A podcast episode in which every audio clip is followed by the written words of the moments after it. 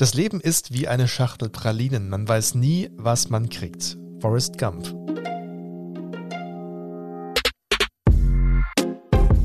Kartoffelsalat. Kulturbegriffe begreifen. Ja, hallo. So, Das Zitat kenne ich. Der ist ja ein Klassiker.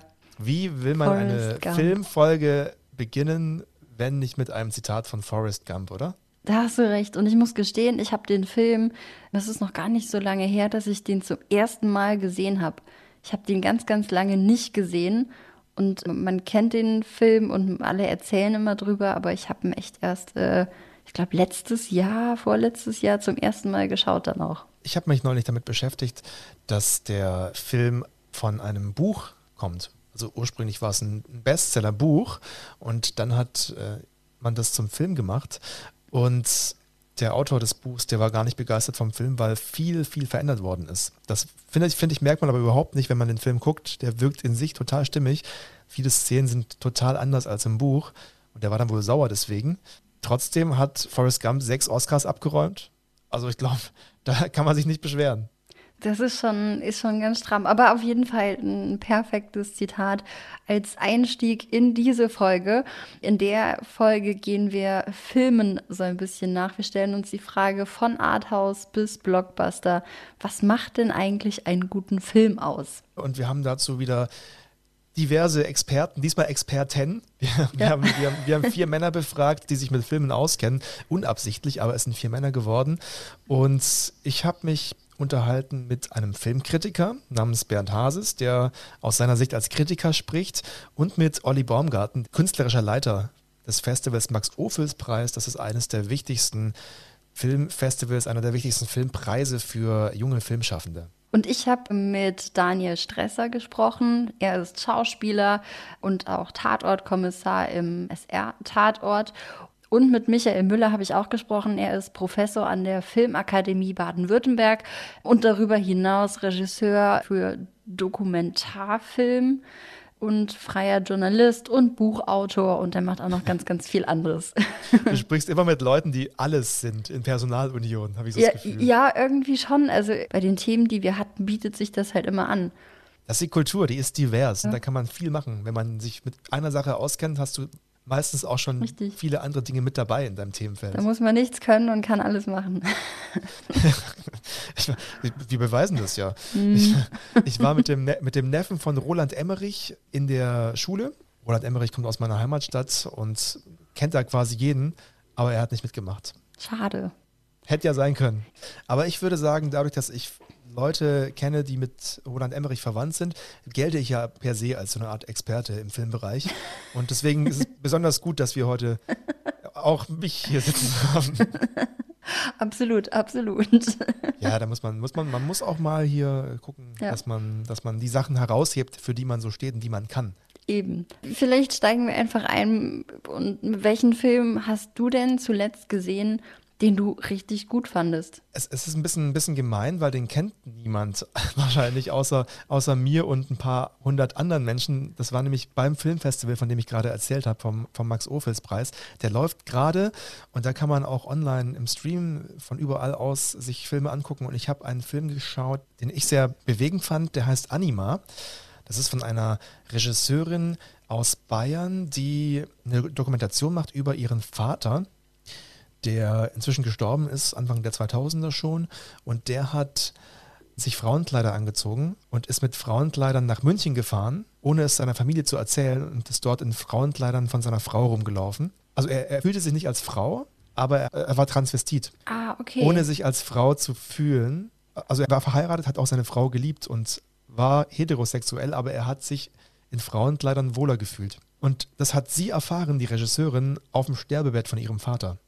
Weil nämlich die Mutter das, glaube ich, zehn Jahre vorher erfahren hat. Er hat sich ihr offenbart und dann haben die beiden Eltern ein geheimes Doppelleben geführt. Wenn die Kinder nicht zu Hause waren, durfte er ihre Klamotten anziehen sozusagen.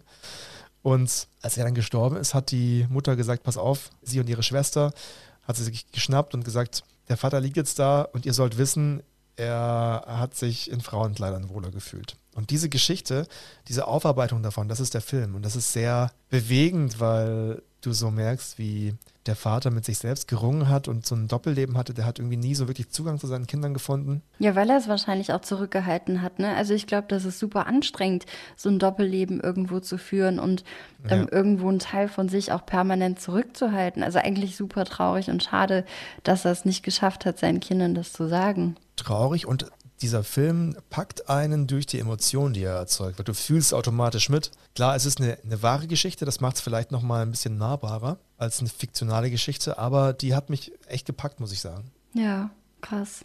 Coole Story auf jeden Fall auch. Also, mhm. äh, was heißt cool jetzt, aber echte Geschichten, die irgendwie so entstehen sind immer irgendwo ein Stück weit mit die bewegendsten, finde ich zumindest auf emotionaler Ebene. Alles andere es ist auch immer krass, was für Fantasiewelten und Welten man allgemein auch durch Filme irgendwie kreieren kann. Aber ich finde trotzdem immer so menschengemachte Geschichten oder, oder Sachen, die halt tatsächlich so passiert sind, sind für mich immer mit am, am bewegendsten. Ja. Da haben wir also, auch einen Film gesehen, den ich richtig gut fand zuletzt. The Guilty heißt der mit Jake Gyllenhaal. Er ist ehemaliger Polizist, der auf Streife irgendwie unterwegs war und ist wegen irgendeinem Vorfall abgeordert worden in den Notruf. Ist das richtig? Sagt man das so? Also, also er sitzt als, in der Zentrale. So. Ah, genau, ja, ja. er sitzt in der Zentrale und nimmt die Notrufe. Sagt man das so, ne? Nimmt die, ich glaube ja. Und nimmt die Notrufe auf jeden Fall Genau, nimmt die Notrufe entgegen und koordiniert dann alles. Und das spielt alles an einem Ort. Und irgendwann kommt dann ein Anruf rein, dass eine, eine Frau entführt wurde und ihre Kinder noch zu Hause sind. Und dann baut sich die Geschichte irgendwie so auf. Durch die Stimmen am Telefon und durch sein Spielen halt auch einfach bist du so gefangen in der Geschichte, weil, also habe ich dann auch gemerkt, wie bei mir irgendwie so das Kopfkino losging. Ne? Man stellt sich dann die Figuren am anderen Ende vom Telefon vor und so weiter. Also das war richtig, richtig gut. Ich war du am siehst, Ende fix und fertig mit den Nerven. Hm? Du, du, siehst sie auch nie, die anderen Figuren? Nie. Du siehst nur ihn in der Notrufzentrale, wie er telefoniert, wie sich das Ganze spannungstechnisch auch aufbaut und er immer mitfiebert und du merkst, der will eigentlich raus ne, und will selber jetzt los und diese Frau suchen. Das ist schon, war richtig, richtig gut gemacht. Das hat mich echt beeindruckt, vor allem, weil ich halt wirklich auf der Couch gesessen habe. Ich war fix und fertig danach. Klingt, als könnte es auch ein Theaterstück sein. Ja. So von der Machart her. Ja. Ja. Interessant ist, dass wir beide jetzt nicht so die, die mega Gassenhauer genannt haben. das stimmt, ja. Wir haben aber auch gefragt, welche Filme ihr die letzte Zeit geguckt habt. Neulich mal wieder von Wim Wenders Himmel über Berlin gesehen. Das ist einfach ein Knaller. Ähm, gar nicht witzig, aber der kriegt mich immer wieder. Das ist ein Riesengedicht, der Film. Little Miss Sunshine, weil ich finde ihn richtig toll, wie er mega tragisch, also jeder Charakter extrem tragisch ist. Und es ist trotzdem ein leichter Film, obwohl alles irgendwie scheiße ist. Und der andere ist immer noch äh, Leon der Profi, weil ähm, ich das so toll finde, dass man irgendwie auch surreal sein kann und dass ein kleines Mädchen einfach aus so einer Willenskraft einfach Profikiller werden möchte. Bei mir ist es die zwei Leben der Veronika von Kieslowski, weil ich verstehe nicht so viel von dem Film, aber er berührt mich einfach und ich kann ihn mir so oft angucken. Er berührt mich immer noch und ich glaube, es ist für mich immer wichtig, dass ein Film das kann, ohne dass ich meinen Kopf großartig anstrengen muss, sondern das so, so direkt ins Herz geht. Glaube ich, ganz entscheidend, was die letzte gesagt hat. Ja, finde ich auch. Du musst ihn gar nicht verstehen unbedingt, aber er muss ins Herz gehen. Vor allem immer wieder. Wenn man immer wieder Filme gucken kann und die einen immer wieder packen und mitnehmen, was ich auch super süß finde, oder auch, ja, Little Miss Sunshine ist auch ein toller Film und auch, ja, Klassiker Leon, der Profi, das ist so, so eine Tragik irgendwie an sich, dieser Film. Und auch der packt einen immer wieder. Aber kannst du Filme oft hintereinander gucken? Also, oder immer wieder den gleichen Film gucken? Ja, Echt? Kann ich, wir haben so Tradition zuweilen. Wir gucken an Weihnachten immer die Muppets Weihnachtsgeschichte und wir schauen an Ostern immer Life of Brian.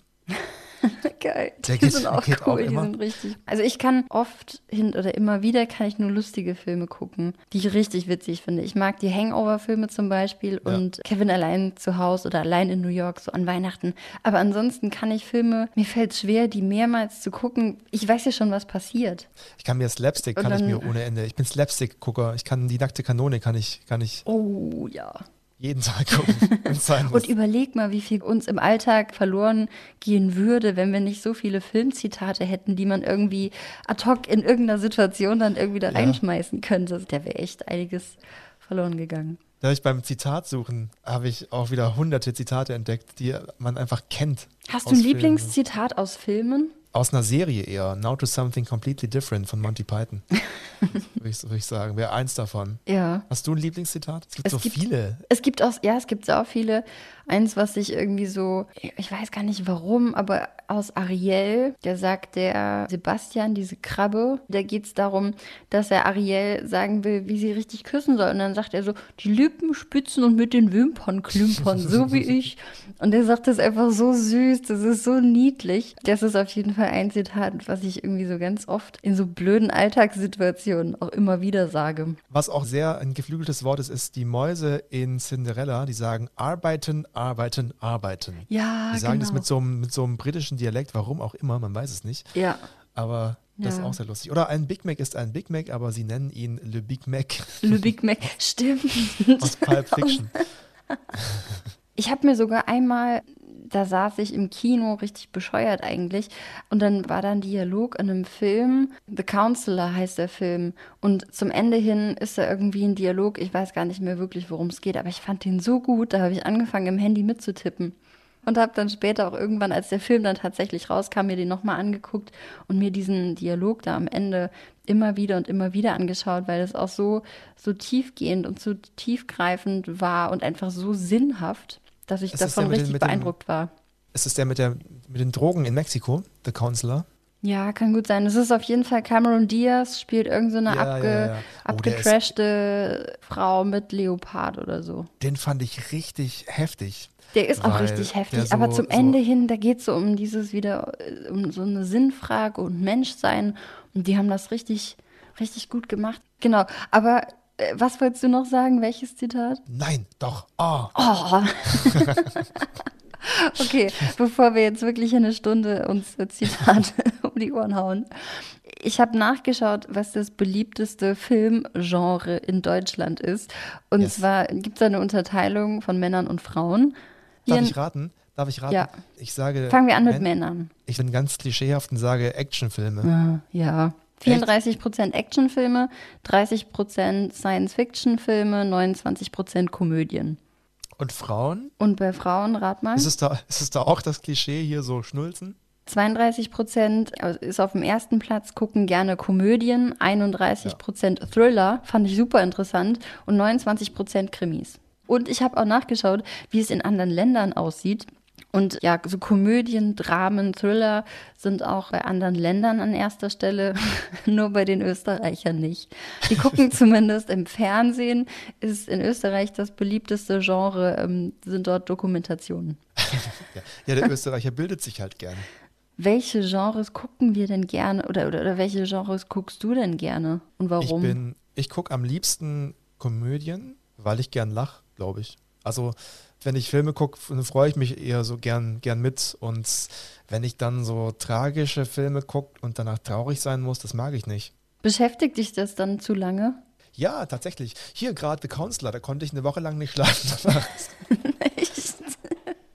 okay. ja, weil hier die Selma Hayek Ja, so mies drauf geht. ja, das ist schon Und übel. das, und das so traurig war. Das kann ich Die nachvollziehen. waren so fröhlich zusammen, die zwei. Und dann dann war es auf einmal landet sie auf der Müllkippe. aus. Hm. Wenn ich mir irgendwas anschaue, ich bin direkt bei, bei Krimis oder Thrillern dabei.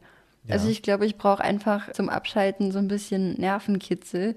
Mhm. Komödien gucke ich auch gerne und ich hasse Horrorfilme. Ich werde in meinem Leben, ich weiß nicht, irgendwann habe ich mir geschworen, keine Ahnung, da war ich glaube ich 16 oder, oder 15, so in der Jugendzeit, wenn alle sich denken, jawohl, Horrorfilme gucken ist richtig geil, habe ich einmal mitgemacht am Arsch die Waldfee und äh, ich habe mir geschworen, ich werde nie wieder Horrorfilme gucken, weil ich überhaupt nicht einsehe, dass ich mich, warum soll ich mich freiwillig gruseln?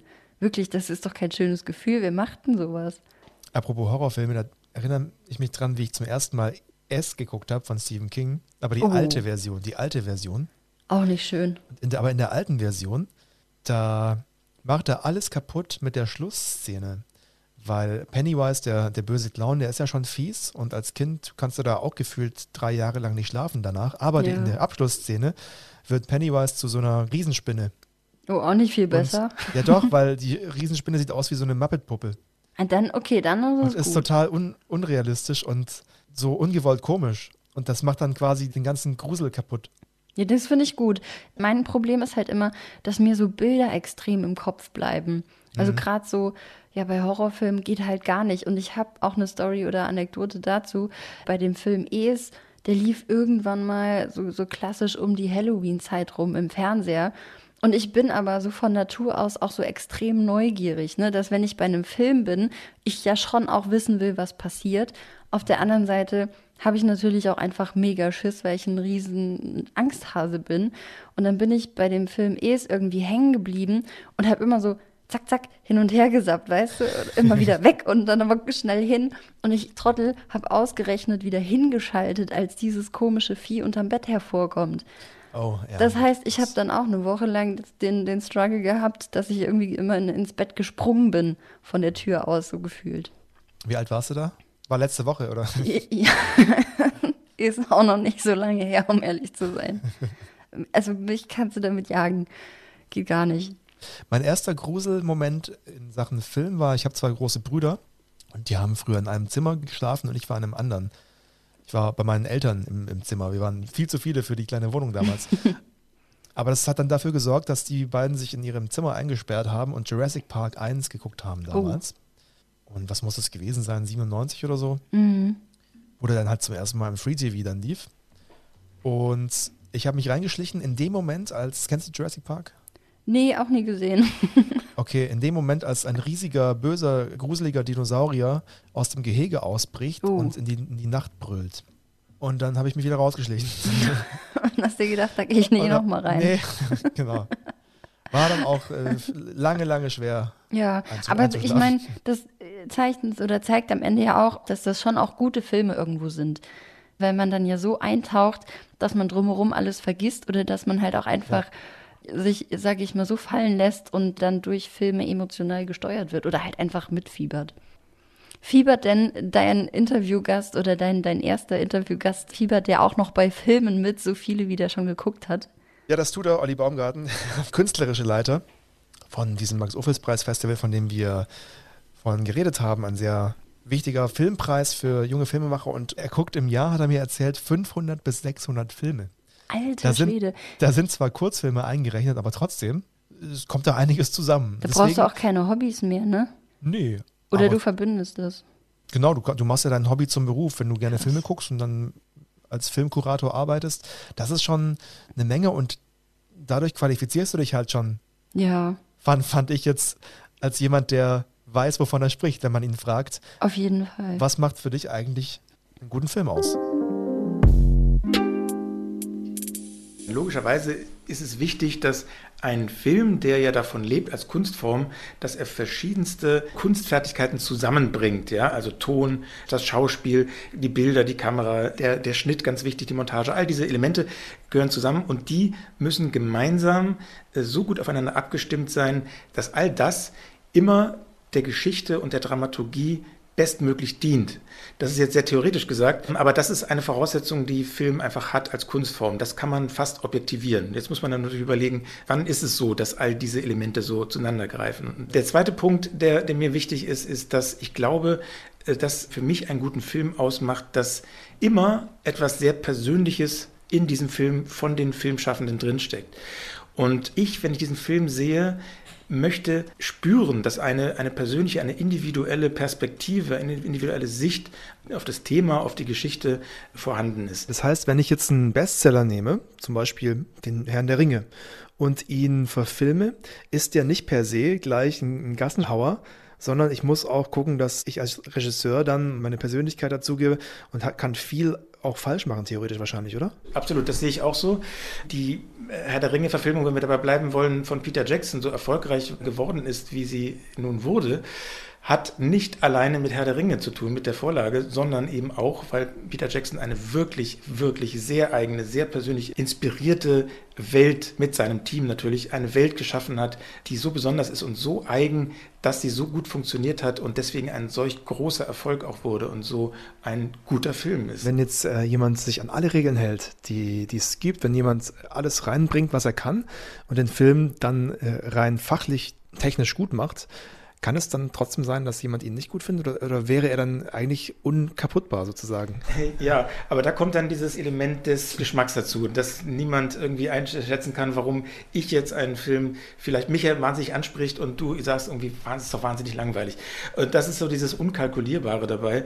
Aber ich glaube an eine Sache ganz, ganz sicher, es gibt halt nicht so irre viele neue Geschichten. Ne? Die Geschichten ähneln sich alle und das ist auch wunderbar, aber ich glaube, da greift diese alte Regel der Serie, dass es auf die Variation ankommt. Wie gut ist jemand in der Lage, eine alte Geschichte vielleicht neu zu variieren? Und das, das macht eigentlich den Reiz aus. Das ist übrigens bei Star Wars ganz krass, weil es ja die drei Trilogien gibt und die letzte Trilogie war im Prinzip die erste Trilogie neu erzählt. Also dieselben Verläufe der Geschichten in andere Geschichten verpackt. Das ist ja genau das, was du gerade sagst. Genau, letztlich funktioniert das genauso und letztlich ist halt so eine Marke wie Star Wars ein gutes Beispiel.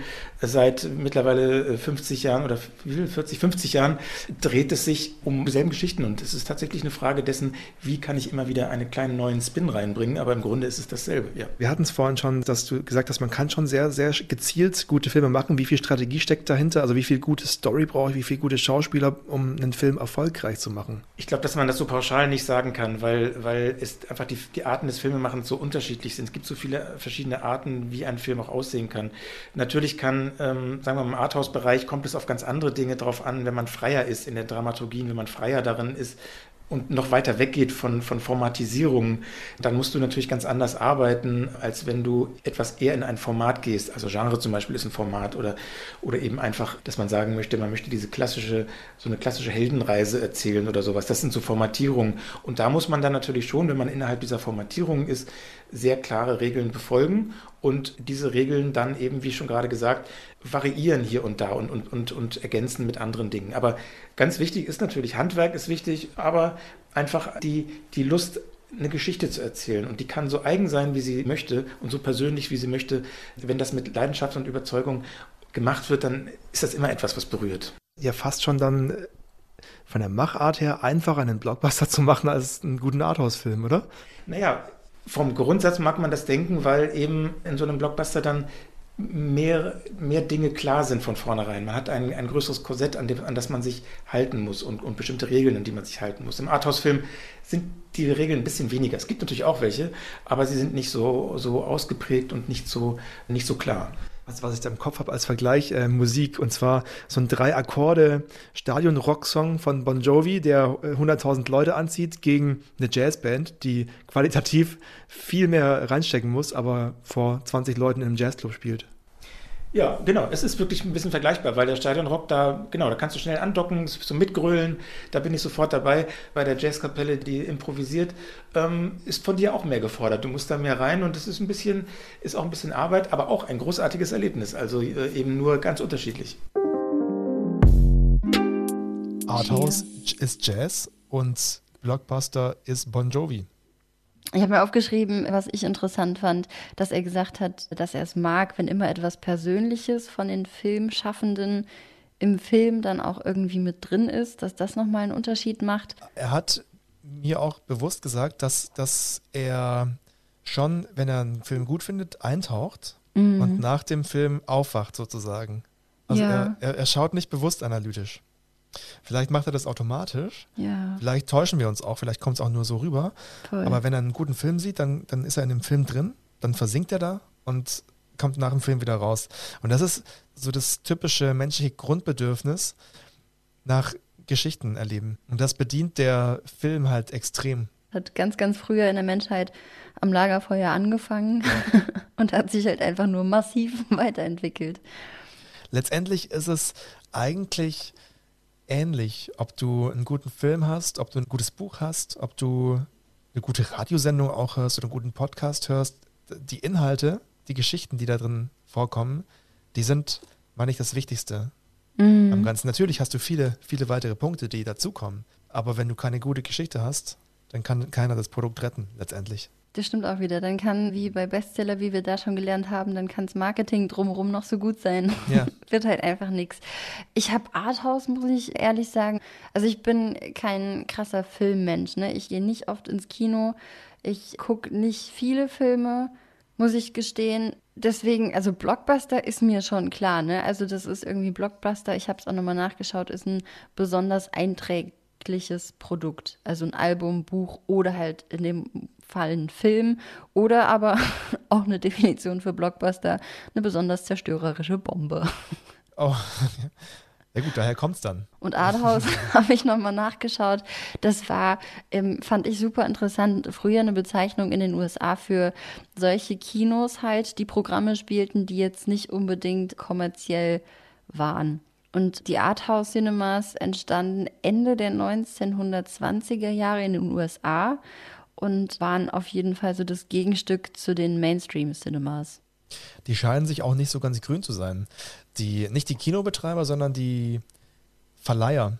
Mir hat nämlich neulich ein Kinobetreiber erzählt, dass er, er hatte einen, einen Saal für, für so große, ja, für Blockbuster kann man sagen. Und dann hat er einen James Bond-Film zeigen wollen. Und der Verleih von James Bond hat darauf bestanden, dass ausschließlich dieser James Bond-Film in diesem Saal läuft und sonst nichts anderes. Der wollte also alle anderen Filme klein halten. Ach krass. Der Kinobetreiber hat aber an, an be bestimmten Tagen die Sparte eben gezeigt, im, also Arthouse-Filme, um auch für das Publikum, was diese Filme sehen will, halt ein Programm zu haben. Und er hat dann angebaut und einen zweiten Saal gebaut, damit er unabhängig ist von diesen Verleihern, die, die ihre, ihren Willen durchsetzen wollen, damit er sagen kann, ich lasse den einen Saal komplett für James Bond geblockt und kann im anderen Saal dann machen, was ich möchte, damit ich trotzdem mein Arthouse-Programm zeigen kann. Krass. Ziemlich gemein eigentlich von diesen Verleihern. Ja, auf jeden Fall. Und ich glaube, man merkt da aber einfach auch den, den Einfluss von, von Filmen, wo halt einfach super viel Geld hinten dran steckt. Ja. Wo wirklich viel in die Hand genommen wurde, um einen Film zu machen. Und ja, klar, wenn du viel ausgibst für einen Film, wäre es gut, wenn da natürlich auch nochmal äh, einiges eingespielt wird. Weißt du übrigens, was der teuerste Film war, der jemals gedreht worden ist? Ja, ich habe es nachgeschaut. Fluch der Karibik, fremde Gezeiten. Flug der Karibik 4, genau. Ja, Im Jahr 2011 mit 430 Millionen US-Dollar. alter Schwede. Quasi so viel wie ein Bild von, was war das? Aus welcher Picasso, glaube ich. Vielleicht ist es ja plausibel. Da hat einfach irgendein Kunstsammler sein Picasso-Bild in die Mitte gelegt und dann konnten die den Film machen. So, ja. So finanziert sich doch Kino heutzutage. Ein Geben und Nehmen. Genau. Ja, Platz zwei. Platz 2 ist Avengers Age of Ultron 2015 gedreht für 394 Millionen US-Dollar. Ich empfehle übrigens jedem, ich habe heute die Avengers aus dem Jahr 1978 gesehen. Es ist sehr lustig. Oh Gott, nee, bei Avengers bin ich. Av- Avengers oder Avengers? Sagen wir Avengers. Dann sind wir auf der sicheren Seite. Oder Avengers. Avengers. Platz 3 übrigens wieder Fluch der Karibik, diesmal Teil 3. Und Platz 4 wieder Avengers Endgame. Oder Ja. Enjam. Enjam aus dem Jahr Avengers. 2019. Ja. Alle so die Titanic drei. ist auch noch dabei mit dem ältesten Film aus äh, der 97 ja echt schon ultra teuer war, dann mit 319 Millionen. US-Dollar. Ja. Ja, die haben das ganze Schiff versenken müssen wahrscheinlich. Und so ein Schiff ist nicht billig. Ja. Die Top 3 der weltweit erfolgreichsten Filme, das Ja. sind die, die am meisten eingespielt haben. Hast du das auch nachgeschaut? Ich weiß es nicht mehr. Ich bin alt. Ich bin, ich äh, weiß nicht Okay. mehr, was ich vor zwei Stunden gemacht habe. Aber ich Willst, kann ich du, raten, willst du oder? auf jeden Fall raten, welches der Film war, der weltweit wirklich am meisten Kohle eingebracht hat? Ja, ich hätte jetzt auf sowas wie Avengers Avengers getippt. Fast. Fast. Der Film, der am meisten eingespielt hat, ist Avatar. ja. Weltweit mit 2847 Millionen. Wie viel nochmal? 2847,2 Millionen US-Dollar. 1000 Millionen sind ja eine Milliarde. Also zwei Milliarden dann. Ja. Und auf Platz 2 sind Avengers Endgame. 2797,5 Millionen US-Dollar. Und Läuft. auf Platz 3 tatsächlich Titanic nach wie vor. Mit Aber was? 2201 Millionen. Das hat sich gelohnt. Soll man einen Film drehen für, für, für leihen wir uns bei einer Bank 450 Millionen Euro? Und wenn wir es gut machen, dann, also, Ja, du besorgst das, genau. Den Wert oder das Picasso-Bild, was auch immer. ja. Und den Rest kriegen wir hin. Ich habe einen kleinen Hund, der heißt Schnitzel. Der kann ein paar Kunststücke. Sehr gut. Ja, das ist schon mal hier. Siehst du? Läuft. Passt. Also wenn wir uns jetzt die Frage stellen, wann ist ein Film wirklich gut, müssen wir Ja. auch irgendwie überlegen, welche Faktoren dafür sorgen, dass ein Film überhaupt gut wird oder er halt erstmal entsteht. Also es Wir gibt ja auch an einem Geschichte. Filmset super viele Rollen und jeder hat so Mhm. seinen, seinen Job. Also Punkt 1 haben wir die Geschichte. Genau, Die das mal, wäre die dann der. Also das Drehbuch. Drehbuch. Genau. Autor. Also wenn wir jetzt einen Drehbuchautor haben, was macht der denn genau? Weißt du, was ein Drehbuchautor macht? Ich glaube, hoffe, ich äh, lehne mich nicht zu weit aus dem Fenster, wenn ich behaupte, er schreibt ein Drehbuch. Äh, Drehbuchautoren, genau, die, die äh, schreiben, kreieren die Idee für Filme, für Serien und für Hörspiele. Genau, man denkt sich Handlungsabläufe aus, entwickelt Figuren für die Geschichte, entwirft Szenen und schreibt Dialoge. Und das Drehbuch, was dann halt entsteht, dient während der Produktion als Anleitung für Produzent, Regisseur und Schauspieler. Du kriegst übrigens einen Haufen Kohle als Drehbuchautor. Ja, wenn du gut bist. Ich habe auch nachgeschaut, es gibt nämlich einen Verband deutscher Drehbuchautoren, der hat ausgehandelt, ähm, und da gibt es auch irgendwie so eine Vergütungstabelle. Man kriegt auf jeden Fall für einen Tatort oder für einen Polizeiruf 110 85.000 Euro. Da schreibst du aber wahrscheinlich auch zwei Jahre dran. Für so eine Soap-Folge kannst du auch schon 20.000 Euro kriegen. Dann hast du natürlich am Set noch einen Produzenten. Weißt du, was der macht? Der hat alle Fäden in der Hand und tut schlau und sagt jedem, was er zu tun hat. Ja, fast. Also der hat auf jeden Fall die finanzielle Verantwortung. der entscheidet halt, welche Filme jetzt realisiert werden und ob sich das dann auch lohnt. Und ja, dann muss er abwägen, ob ein Film Zuschauer anziehen wird, wie viel Geld er kosten wird und woher das Budget halt kommt. Wenn der Produzent sich entschieden hat oder für einen Film entschieden hat, dann geht er halt hin und spricht mit Redakteuren, ähm, Referenten von Filmförderungen, Geldgebern und so weiter und so weiter und, und Leuten, die halt irgendwie dann an der Umsetzung mit beteiligt sein sollen.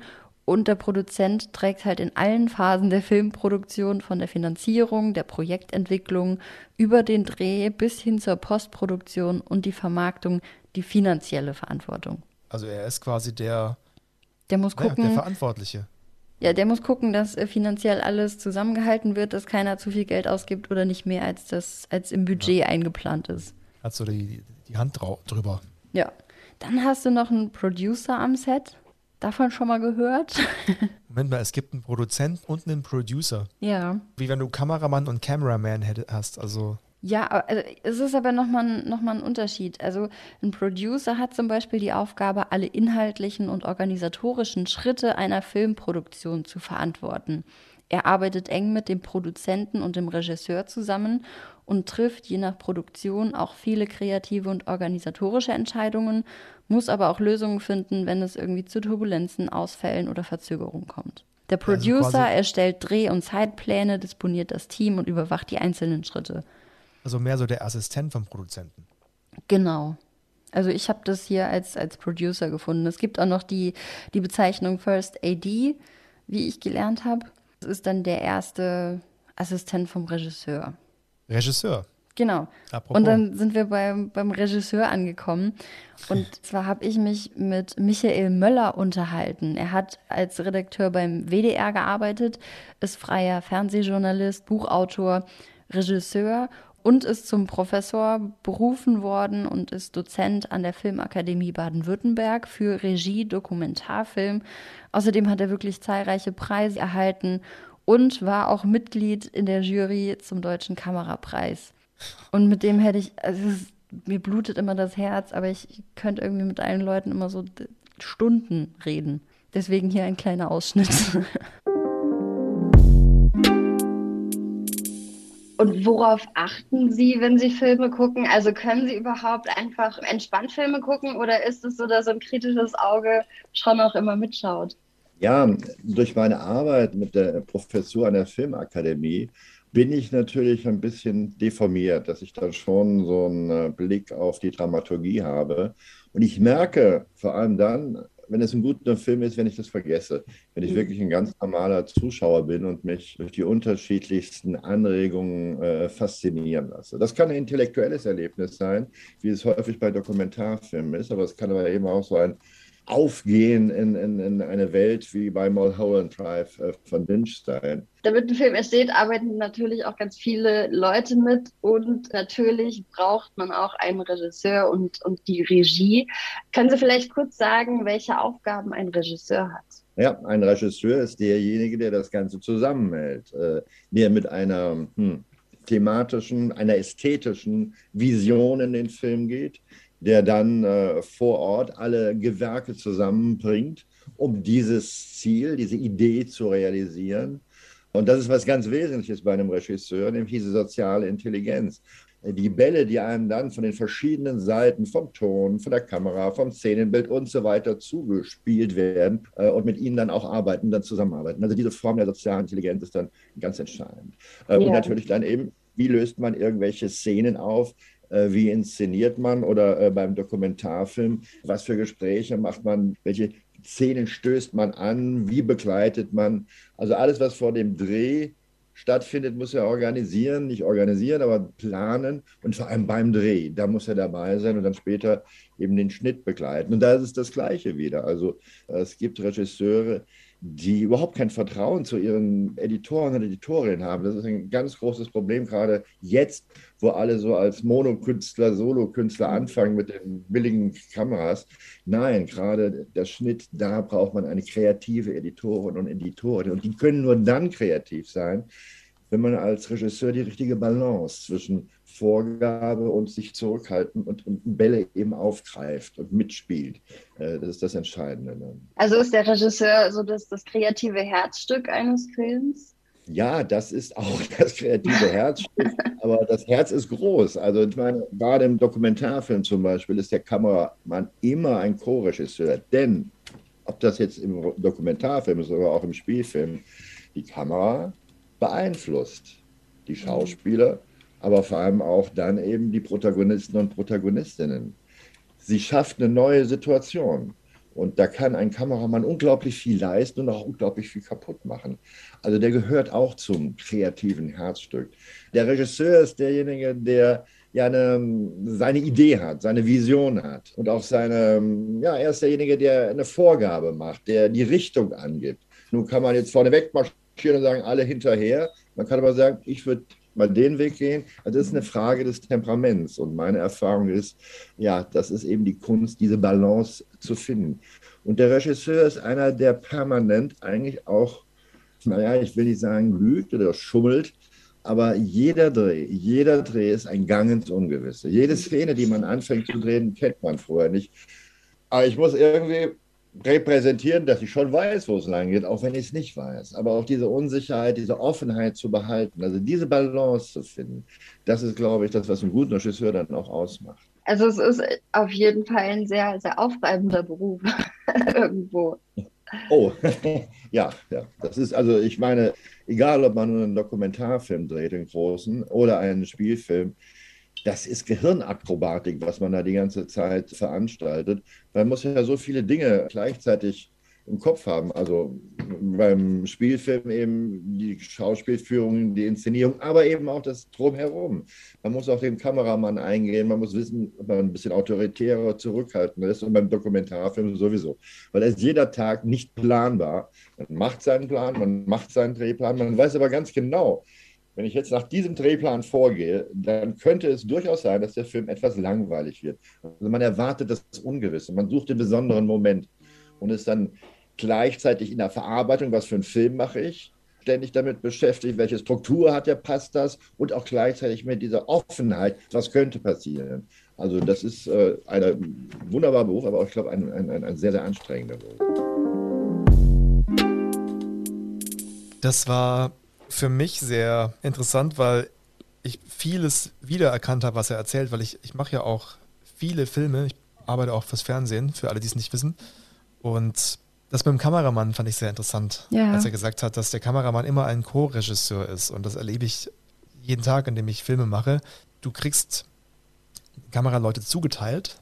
Also du hast, es gibt so eine Dispo, wo man, wenn man jetzt einen Film macht, anfragt, ich würde gerne am Donnerstag von 15 bis 20 Uhr drehen, mach das und das und dann kriegst du Kameraleute zugeteilt. Und du weißt, wenn du dann den Auftrag bekommst, du drehst heute mit dem und dem, dann weißt du schon, wie der Film, in welche Richtung der Film geht Weil jeder Ach, Kameramann oder jede Kamerafrau gibt es auch und jeder hat so seine Eigenheiten, mhm. wie, er, wie er dreht. Ich fand auch interessant, dass er erzählt hat, dass er das Unerwartete erwartet irgendwo, ne? Also zumindest jetzt im Bereich Dokumentarfilm, dass es gut wird, wenn es so läuft, wie das Skript es in Anführungszeichen oder grob vorsieht, ne? dass es aber einfach, ja, wie er es auch gesagt hat, so ein bisschen langweilig werden könnte und dass man braucht einfach ein Gespür dafür, da könnte noch irgendwas sein oder da nicht. Er hat mir dann auch gesagt, gerade beim Dokumentarfilm geht es dann darum, sei einfach mal an einem Ort und bleib da, guck, ob was passiert. Wenn ja, ist super. Wenn nicht, dann gehst du weiter so ungefähr. Und, und da muss man so ein bisschen flexibel bleiben und ja, die Kernkompetenz dann eines Regisseurs, diese soziale Intelligenz tatsächlich. Und das kann aber ein Regisseur oder ein Redakteur, was immer der Mensch ist, der jetzt diesen Film macht, das kann er nicht machen, wenn er gleichzeitig filmt, finde ich. Das heißt, ich bin der Meinung, das sehen viele anders, dass wenn als Einzelperson einen Film dreht, dass der immer schlechter wird, als wenn man ihn mit einem größeren Team macht. Weil du in einem größeren Team immer eine klare Aufgabenverteilung hast. Du hast Auf immer einen, Fall. der einen Überblick hat, sozusagen. Du hast dann, dann die Kameraleute, die und die Tonleute, die ja genauso wichtig sind, die sich mit einbringen und ihre Ideen mit einbringen und die ein ganz anderes Auge haben. Du kannst jetzt als jemand, der nennen wir es Regisseur ist, kannst du sagen, ich möchte diese Szene so und so gedreht haben. Wenn du die selber machst, wird die einfach anders, als wenn du einen Kameramann hast, der 30 Jahre lang jeden Tag nichts anderes gemacht hat als Kamera gedreht. Ja, eben. Da hat ja auch jeder einfach seine, seine Kompetenz und, und sein Können dann auch irgendwie. Und dann geht es halt darum, dass bestmöglichst irgendwie so, wie man sich dann halt auch irgendwo vorstellt oder so, wie die eigene Version, äh, Vision ist als äh, Regisseur, das dann irgendwie zusammenzubringen. Und klar, Kameraleute sind noch super wichtig in einem Filmteam. Dann Editor, Cutter am Ende, die dafür sorgen, wie das Ganze irgendwie zusammengeschnitten wird. Dann äh, brauchst du natürlich noch die Maske, auch ganz wichtig, und Schauspieler. Die Frage ist, wie viel macht ein Schauspieler aus? Ja. Also am, am Filmerfolg. Genau das, ohne Witz, genau das habe ich Daniel Stresser gefragt. Mit dem habe ich nämlich auch noch gesprochen.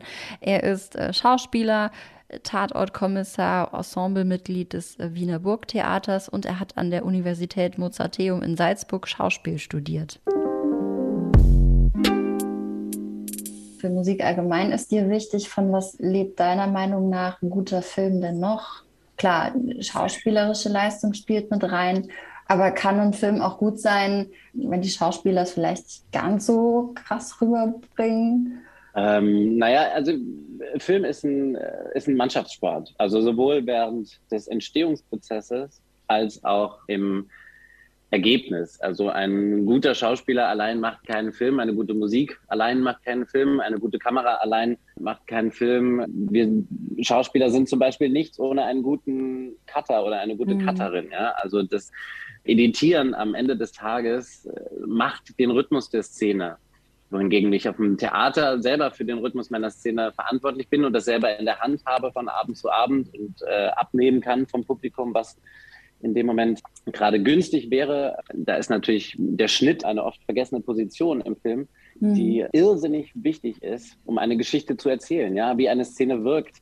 Also eine gute Cutterin, ein guter Cutter kann aus einer relativ einfachen und langweiligen Szene immer noch was sehr Spannendes rausholen oder ob das bedrohlich wirkt oder ja, oder wie auch immer. Also das ist äh, zum Beispiel auch der, der Cut was ganz Großes. Dann im Kino natürlich lebt ganz, ganz viel über die Bildsprache. Ja? Das mhm. heißt, wie setzt die Kameraperson das Licht beleuchte. Also es sind alle Faktoren, die zusammenkommen. Eine schlechte Maske, ja, also das sieht man ja auch immer mal wieder in Filmen, dass zum Beispiel wenn Schauspieler äh, jünger oder älter geschminkt werden, als sie letzten Endes sind. Und wenn, wenn, wenn ich da Fehler sehe, wenn ich sehe so, hm, ich sehe aber da den Haaransatz der Perücke und ich sehe aber da, wie Falten irgendwie ähm, noch künstlich äh, dran gebaut wurden, dann, dann ist das ein Moment, das mich rausreißt und letzten ja. Endes mich wegträgt von der Geschichte die der Film ja erzählen soll. Und das ist es ja am Ende des Tages. Also Filme ist Geschichten erzählen. Jetzt noch mal ein bisschen mehr auf die Rolle von Regisseur und Schauspieler eingegangen oder Regisseurinnen und Schauspielerinnen.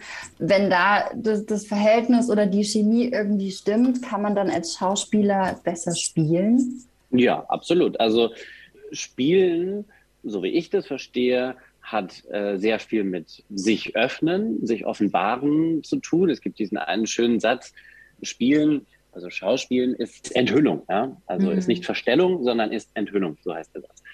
Und äh, um mich zu enthüllen, um mich zu öffnen, brauche ich natürlich einen Raum, der mir ein Vertrauen gibt, dass ich das auch tun kann. Und da ist natürlich die Regisseurin, der Regisseur maßgeblich gefragt, diesen Raum zu kreieren.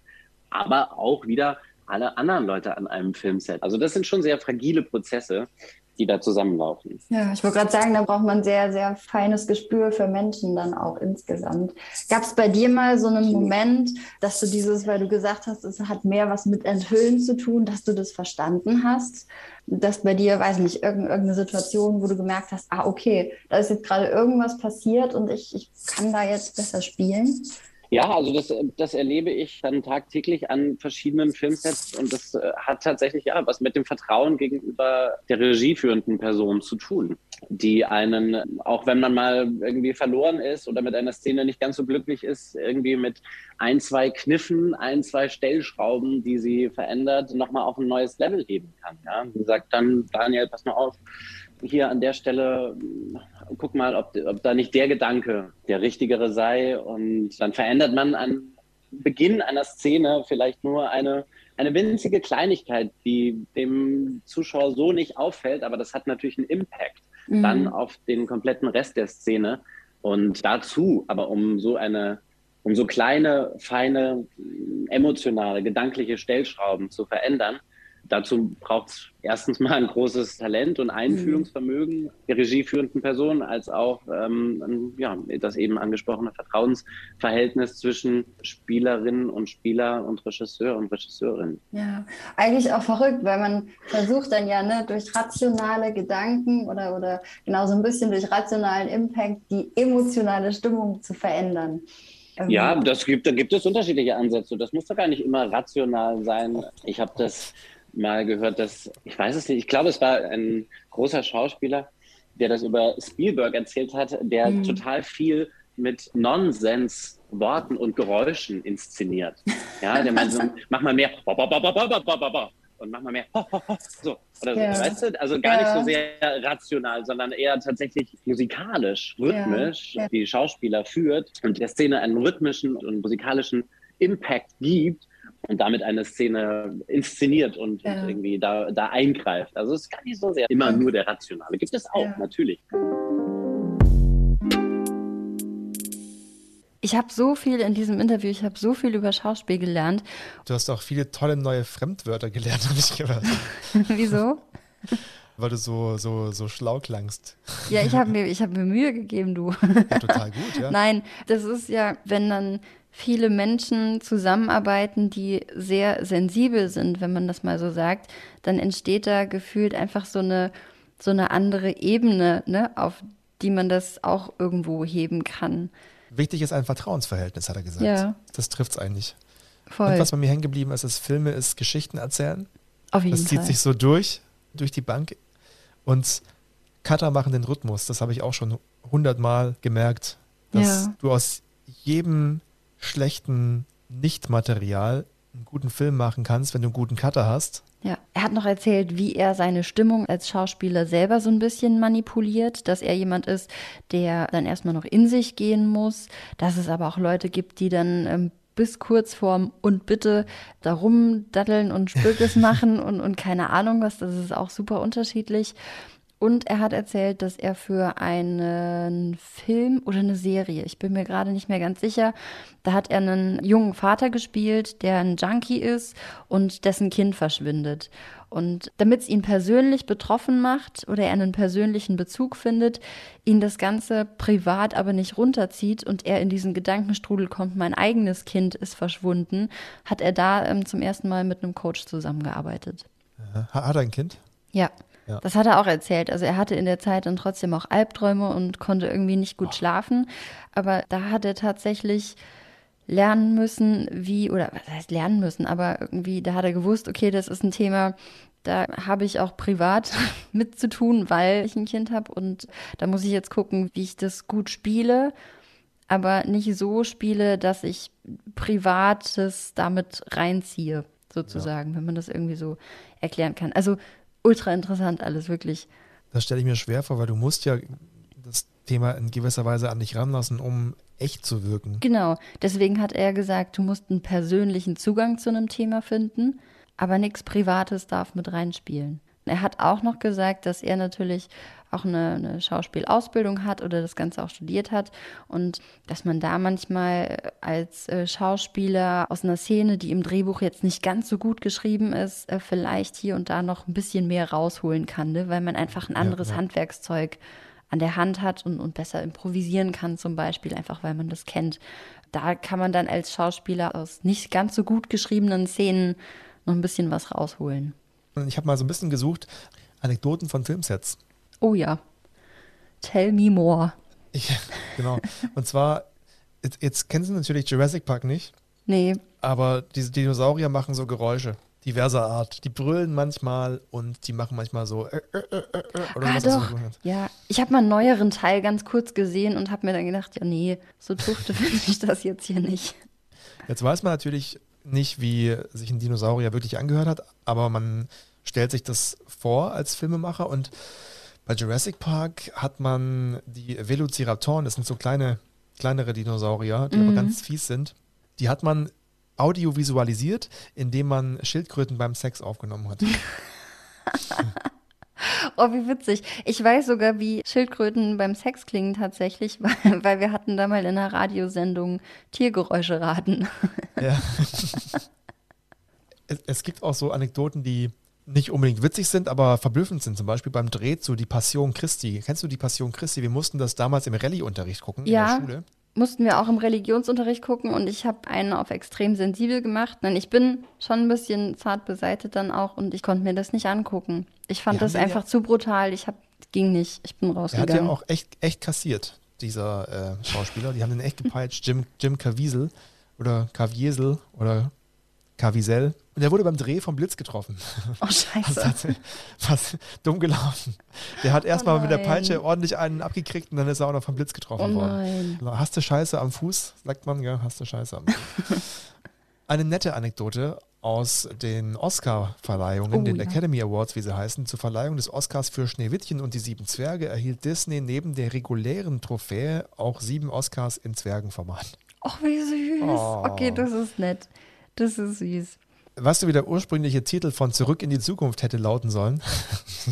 Nee, nee keine Ahnung. Spaceman from Pluto.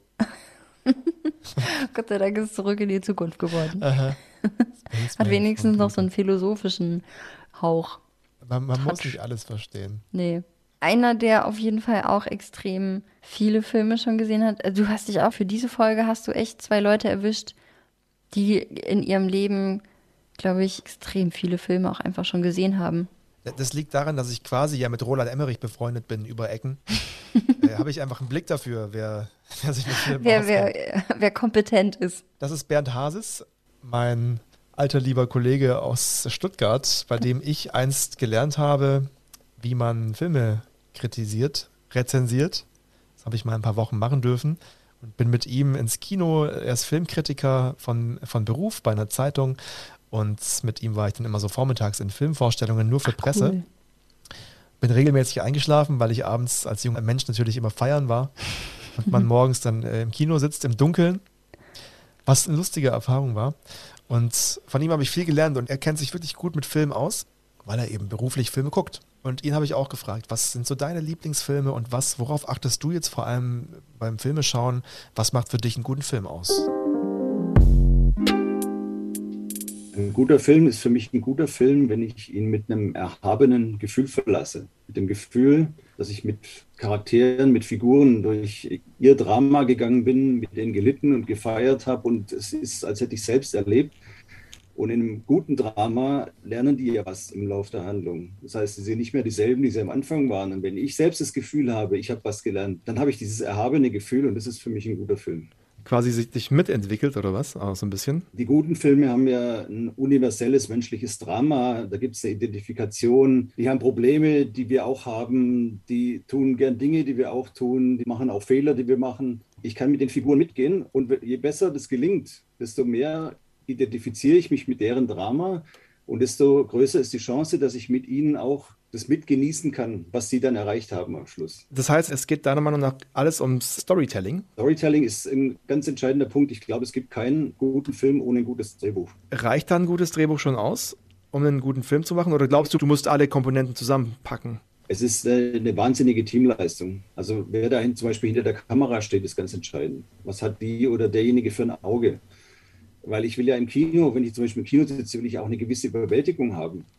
Also eine visuelle Überwältigung, aber auch durch den Sound. Und das ist ja ein immersives Erlebnis im Idealfall. Also, dass ich in dem Film praktisch völlig aufgehe, dass ich völlig im Film bin und meine Umgebung gar nicht mehr wahrnehme, sondern mich nur noch konzentriere auf dieses Filmsetting. Drehbuch, Regisseur und Schauspieler, das ist so ein Dreiklang, der ist ganz wichtig. Und wenn eins davon nicht funktioniert, dann sieht man das sofort. Man sieht manchmal Schauspieler, die sich bemühen, aber man merkt, der Regisseur hat sie nicht in den Griff gekriegt. Wenn du jetzt einen Film guckst als Kritiker, worauf achtest du am meisten? Naja, ich versuche schon auf all diese Dinge zu achten und es gibt ja dann immer Dinge, die einem ins Auge stechen oder auch ins Ohr, je nachdem.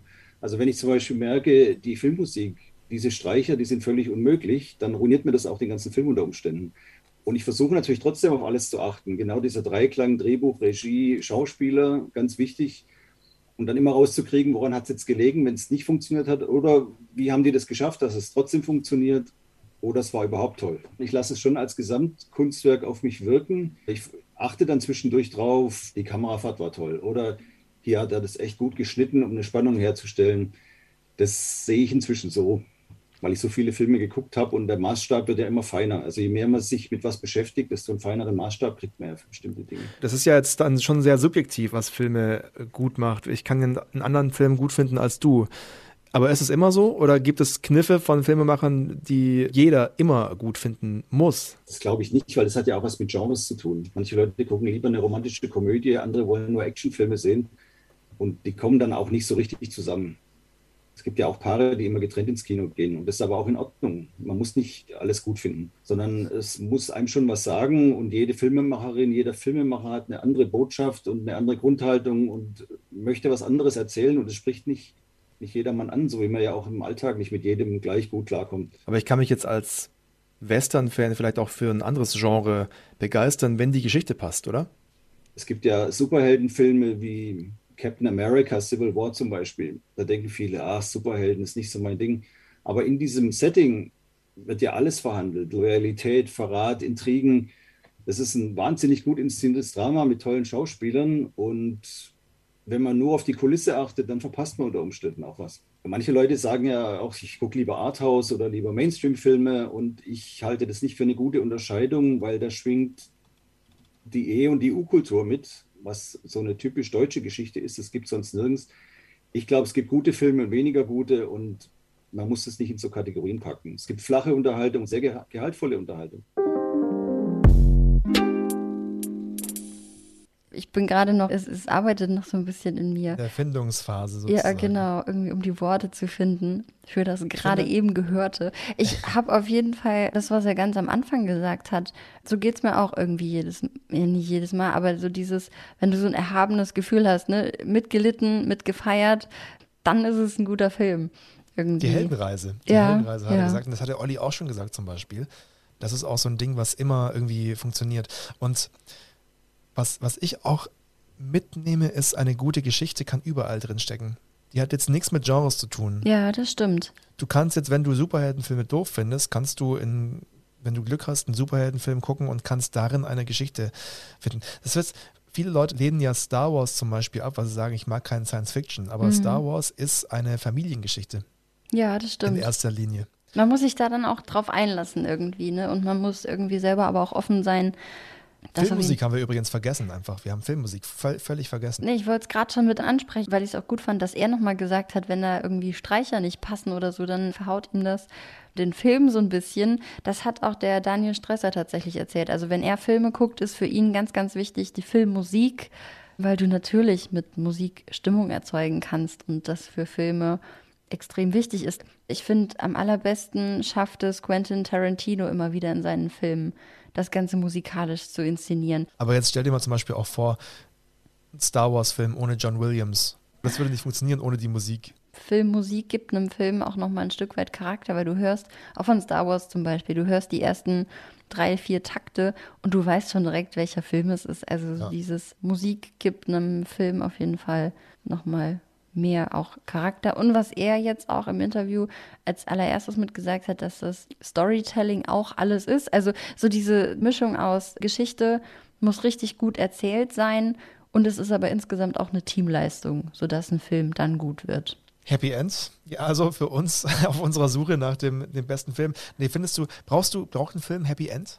Ja. Ich finde auch. Also bei mir schon, sonst habe ich richtig schlechte Laune. Das ist halt, ich fieber auch immer so extrem mit, dass ich dann, ich bin einfach schlecht gelaunt, wenn ein Film kein, kein gutes Ende hat. Wenn es halt mehrere Teile sind, okay, dann kann ich damit leben, weil es ja dann noch weitergeht. Aber am Ende, es kann meinetwegen auch ein trauriges Ende sein oder, oder muss jetzt nicht happy sein, aber kein offenes Ende. Damit Richtig. killt man mich halt wirklich. Also das Offene macht Enden mich so wütend. Ja, wie ist es bei ist- dir? ist- Mein Freund Ben ist der, der größte Filmfan, den ich kenne, neben ähm, meinem Freund Roland Emmerich. Aber er, er Entschuldigung, Fritzi hat gerade Mate getrunken, während ich das gesagt habe. Ich, Mhm. ich wusste, was passiert. Ist ja Ähm, dein Mikro, ne? Ja. Aber, und er liebt offene Enden und ich hasse offene Enden. Ich kann das nicht nachvollziehen. Weil da fehlt was. Dann, ist, ich bin da so der Sheldon. Ja, Und offene Enden, man kann doch kein offenes Ende. Warum macht man sowas? das verstehe ich auch nicht. Das sind Leute, die, die gerne andere Leute leiden sehen. Ich Eine bin Happy Erklärung End. Ich bin nicht. Happy End Mensch. Ja, ich auch. Happy End. Absolut. Das Happy End für, für unsere heutige Folge ist, dass wir ein Fazit haben. Was würdest du denn jetzt sagen, von Arthouse bis Blockbuster, was ist denn jetzt äh, dein Fazit zu, was ist ein guter Film? Ich halte mich da an äh, Bernd, der gerade gesagt hat, es, äh, er sieht drei Faktoren. Die Geschichte an, in erster Linie, beim Lagerfeuer sind, ja, der Mensch braucht Geschichten, der möchte sich mitziehen lassen, er möchte mitfiebern, miterleben und sich dabei mitentwickeln. Es ist die Regie und es ist die Kamera. Das sind so die drei Punkte, die für mich das Wichtigste sind. Mhm. Dann natürlich auch den, den Schnitt, den haben wir natürlich vorhin gehört, die Filmmusik. Aber das Fazit wäre, es braucht von allem etwas, wie beim Kultursalat. Du hast von allem etwas, was du zusammenpackst und dann entsteht was, was Fertiges daraus. Und das, das brauchst du beim, bei einem Film. Du brauchst bei einem guten Film von allem etwas. Und das Allerwichtigste, habe ich so rausgehört, und wäre mein Fazit, ist einfach eine gute Geschichte. Mhm. Mein Fazit ist, glaube ich, ein bisschen anders. Also ein guter Film, meine Notiz, ungelogen. Ein guter Film entsteht nur dann, Komma, wenn alles funzt. Habe ich mir aufgeschrieben, so kann nein. man's auch stehen lassen. Weil am Filmset hat halt einfach jeder, jeder so seine Rolle und, und es wird nur dann ein guter Film, wenn jeder in seiner Rolle oder in seinem Job dann natürlich auch irgendwie das Beste geben kann. Jeder braucht, glaube ich, auch in einem Filmset so ein, so ein gewisses soziales Gespür für die anderen, für Menschen, für Szenen, für Stimmungen.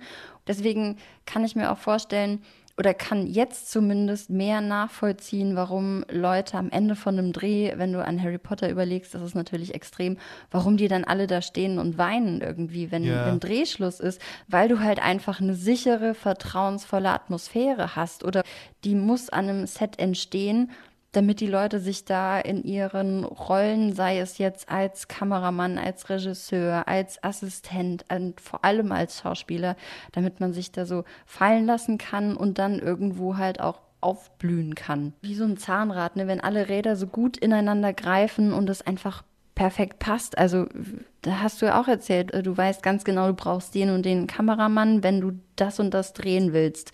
Ja. Und genauso ist es auch für den Film. Und es ist dann ein guter Film, wenn man sich einfach fallen lassen kann und am Ende, weiß ich nicht, mitgefiebert hat. Als Zuschauer. Ich fühle mich jetzt irgendwie selber so erhaben, wie Bernd sagt, nach so einem Film, weil ich das Gefühl habe, ich habe echt was gelernt heute. Ich habe auch nach den Interviews irgendwie bei dieser Folge gemerkt, also einmal habe ich mir die Frage gestellt, mache ich wirklich den richtigen Beruf? Und dann war gerade das, was im Schauspiel alles so funktioniert, auch an, an Zwischenmenschlichkeiten ne? und einfach so soziale Intelligenz, dass die vielleicht auch in unserem Alltag oftmals zu kurz kommt, weil es nicht so gewertet wird oder gewertschätzt wird. Das ist so ein bisschen auch mein, mein persönliches Fazit in dem Moment, ne? dass es schon auch Berufskreise gibt, in denen diese soziale Intelligenz ganz, ganz, ganz, ganz wichtig ist und dass die aber oftmals im Alltag so klein geredet wird oder nicht, nicht zählt, wenn man das so sagen kann. Die Leistungsgesellschaft. Apropos Leistungsgesellschaft, ihr könnt auf der einen Seite gerne noch unseren Instagram-Kanal abonnieren. Findet ihr unter Kultoffelsalat-Podcast. Und du kannst dich, wir können uns schon mal warm machen fürs Schnick, Schnack, Schnuck, für das Finale, für diese das Folge. Große, das große Finale, das Happy Hast du dir End mal Schnick, Schnack, Schnuck Statistiken durchgelesen? Nee, aber ich habe geübt, ich habe gut. trainiert vorm Spiel. Und hast du gewonnen? Nein, ich habe immer verloren. Ich hab immer unentschieden irgendwie. Ich weiß auch nicht warum. Aber ich habe auch vergessen, wir hatten in der letzten Folge darüber gesprochen, was man statistisch gesehen zuerst macht. Ich Ja. habe vergessen. Okay, bist du bereit? Aber wir machen die Augen zu. Wir machen die Augen zu und äh, auf drei. Okay. Nee, nee, Quatsch, auf drei ist ja Quatsch. Wir müssen Schnick, Schnack, Schnuck sagen. Los. Schnick, Schnick, Schnack, Schnack, Schnuck. Schnuck. Äh, Augen auf. Oh, scheiße. Ich habe äh, hier Papier. Zum zweiten Mal in meiner Schnick, Schnack, Schnuck Karriere gewonnen. Zurückgeschlagen. Na macht, gut. Da, macht dann zwei Siebtel. Damit bin ich ja gar nicht so schlecht. Kann auch besser werden. Wir haben ganz vergessen, dass diese Folge, dass die siebte Folge ist und dass es filmtechnisch halt auch ganz gut passt. 007. Oh, total. Ich hoffe, ihr konntet irgendwie so ein bisschen was für euch mitnehmen. Ich nehme für mich auf jeden Fall auch noch mit, dass ich jetzt ein Zitat raussuchen darf für die nächste Folge. In diesem Sinne, passt auf euch auf und Vielen Dank fürs adios, Zuhören. muchachos. Macht's gut. Tschö mit Ö. Toodaloo. Ringling Ding Dong. Kartoffelsalat. Kulturbegriffe begreifen. Eine Produktion des Saarländischen Rundfunks.